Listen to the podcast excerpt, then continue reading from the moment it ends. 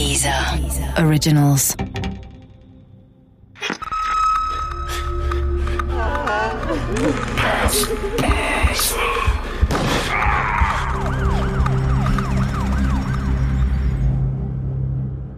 Nullzeit. Teil 3. In der Nacht des 20. April 1945, der Nacht, in der zwei Kugeln den Becksbacher Polizisten Johann Kerner trafen, hörte ein Mann, der sich ganz in der Nähe des Tatorts befand, die tödlichen Schüsse.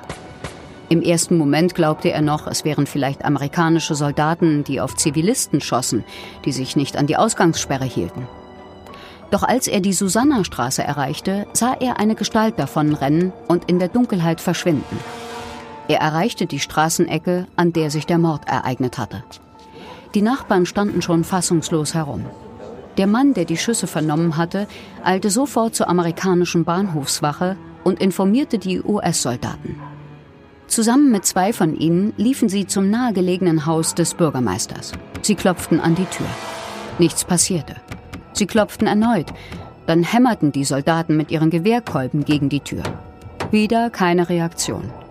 Dann, es waren inzwischen über zehn Minuten vergangen, öffnete der Bürgermeister endlich im ersten Stock ein Fenster. Sein Name? Karl Klein. Tja, ungewöhnliche Biografien brauchen ungewöhnliche Zeiten. Karl Klein, der Becksbacher Junge, das schwarze Schaf der Familie, der Mann, der nach Kanada gegangen und wieder zurückgekehrt war, hatte es in dieser Nullzeit zum Bürgermeister seines Heimatorts gebracht. Denn Klein hatte nicht im Zweiten Weltkrieg gekämpft, war kein Parteimitglied gewesen, ganz im Gegenteil. Klein war überzeugter Kommunist. Angeblich hatte er beim Einzug der Amerikaner in Bexbach die amerikanische Flagge und die kommunistische Hammer- und Sichelflagge zusammen aus dem Fenster gehängt. Und so einer wurde also Bürgermeister in Bexbach. Wer hätte das gedacht? Obwohl Karl war nicht der erste Nachkriegsbürgermeister gewesen. Vor ihm hatte ein anderer den Posten für kurze Zeit inne, der ermordete Johann Kerner. Dazu müssen Sie wissen, dass das erste Ziel der Amerikaner nach dem Krieg war, das öffentliche Leben zumindest provisorisch wiederherzustellen. Und dafür brauchte man unter anderem einen Bürgermeister am Ort. Einer, der ausführte, was sie vorgaben, aber auch einer, der kein Nazi gewesen war. Aber klar, nach diesem furchtbaren und verlorenen Krieg mit seinen vielen toten Soldaten und denen in Gefangenschaft war es nicht so einfach, einen Bürgermeisterposten zu besetzen. Und klar, Johann Kerner war unter den Nazis Polizist in Bexbach gewesen. Hinzu kam, dass bei der Potsdamer Konferenz die Alliierten unter anderem auch die Entnazifizierung Deutschlands beschlossen hatten. Die NSDAP und ihre Unterorganisationen verboten. Alle Gesetze des NS-Regimes nicht mehr gültig. Straßenschilder, Bücher, Uniformen und Orden aus der Nazizeit wurden umgehend entfernt. Die Amerikaner waren bei der Entnazifizierung in ihrer Zone besonders streng. Betroffene wurden in fünf Kategorien eingestuft. Hauptschuldige, Belastete, Minderbelastete, Mitläufer und Entlastete. Umso erstaunlicher also, dass Kerner Bürgermeister wurde. Aber dann sagten die Leute, er sei kein echter Nazi gewesen. Und das reichte damals aus Mangel an Alternativen, zumindest für eine Weile.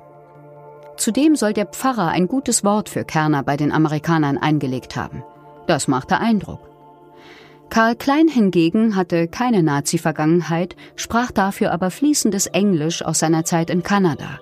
Damals noch eine echte Seltenheit, wie mir Dr. Burkhardt erklärte.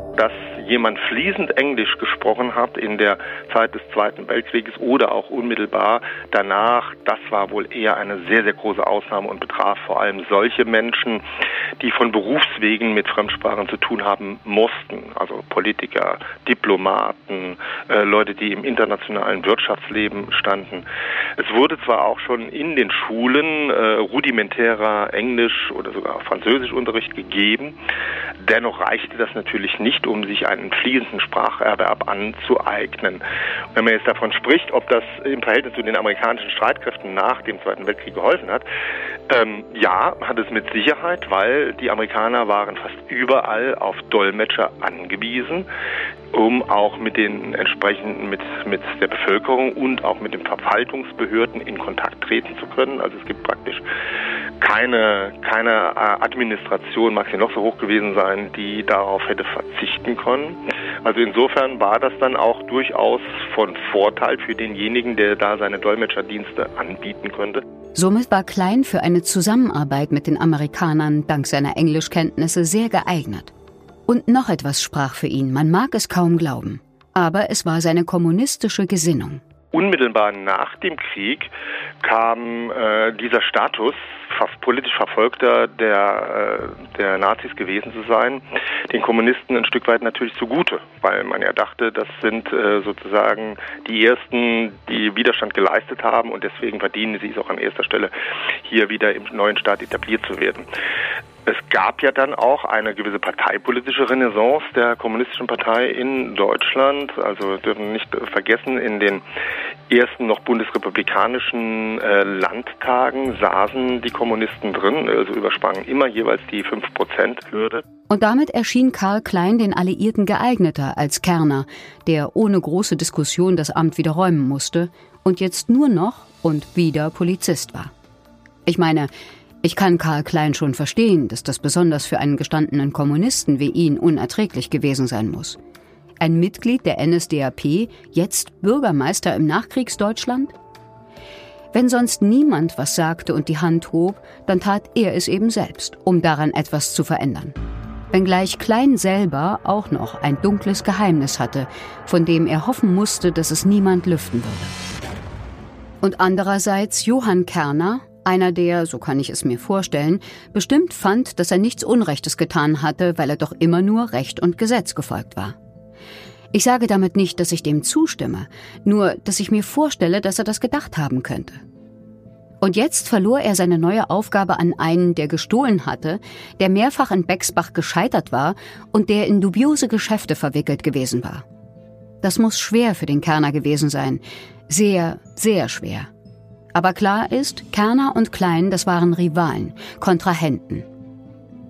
Und dann stand da eben, Gerücht oder wirklich so ausgesprochen, die Drohung im Raum, Kerner würde Klein bei den Amerikanern wegen seiner Schwarzschlachtungen anzeigen. Und damit nicht genug.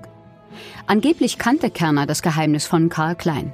Der soll nämlich, Kommunist hin oder her, Informant der Gestapo gewesen sein.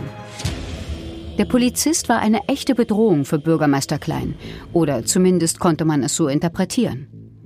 Wurde Kerner also deswegen aus dem Haus gelockt und erschossen? War vielleicht sogar Klein der Mörder? Benötigte er in jener Nacht so lange, bis er den Soldaten die Tür öffnete, weil er die Spuren des eben begangenen Mords vertuschen musste? Ich wohne in der Nähe von Bremen, umzu, wie man hier sagt. Und als ich vor einiger Zeit beruflich zu einer Messe nach München fuhr, habe ich mir für den Rückweg etwas mehr Zeit eingeplant und bin nach Bexbach gefahren. Es lag auf dem Weg. Naja, nicht ganz, aber es hat mich einfach interessiert.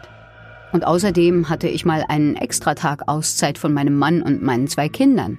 Falls ihr das hier hört, ich liebe euch keine Sorge. Aber ich liebe es auch mal einen Tag nur ganz für mich allein zu haben. Ich bin durch den Ort gelaufen habe die Kreuzung gefunden, an der Kerner erschossen wurde, auch sein Wohnhaus, den Bahnhof. Und plötzlich wurde das, worüber ich bisher nur gelesen hatte, ganz real.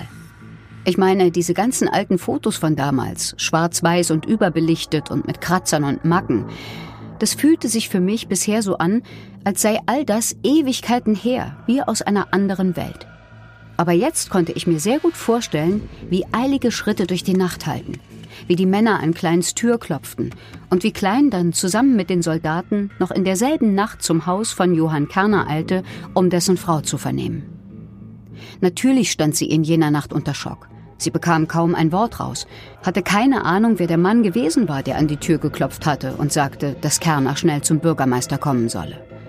Sie hatte gleich ein mulmiges Gefühl, aber deswegen trotzdem keine Ahnung, wer ihren Mann erschossen haben könnte.